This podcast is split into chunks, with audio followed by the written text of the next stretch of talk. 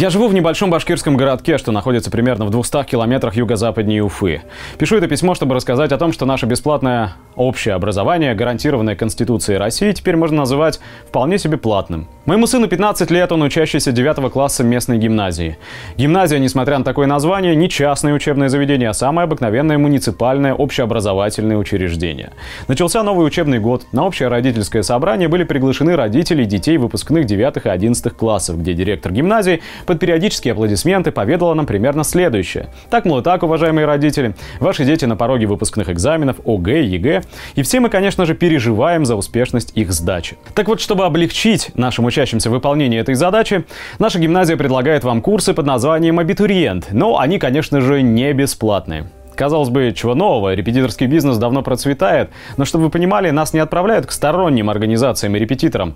Эти курсы продаются и будут проводиться прямо в стенах нашей же гимназии, теми же самыми преподавателями, что в ней работают. Нам раздали уже распечатанные договоры, в договоре я как отец буду заказчиком, мой сын потребителем, ну а гимназия исполнителем. Предлагается на выбор 7 курсов, каждый стоимостью 3000 рублей. Можно выбрать один, можно все, как говорится хозяин-барин. Заполняешь свои данные, ставишь подпись, проплачиваешь и вуаля, ты обладатель услуги.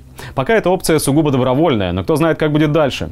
Я же во всем этом увидел вот что. Если свести к тезису, то звучать он будет примерно так.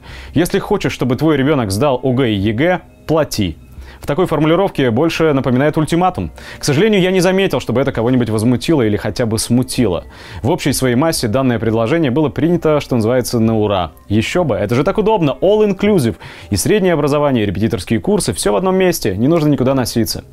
Только видно не вдомек им, что качество обучения от этого вряд ли изменится. В мелкобуржуазном сознании просто укоренилось понятие «я заплачу, и мое чадо будет самым умным». Конечно же, это не так, ведь никаких гарантий эти курсы не дают, это лишь способ зарабатывать на родителях. По возвращении домой у меня был разговор с сыном. Я все рассказал, объяснил ему, спрашиваю, ну что, на какие курсы считаешь нужным пойти?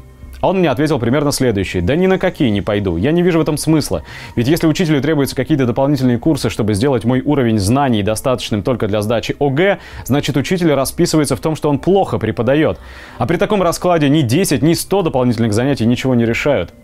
В завершении своего письма для тех, кто начнет бросать в меня камни, мол, что за отец такой лишает сына возможностей и будущего, скажу так.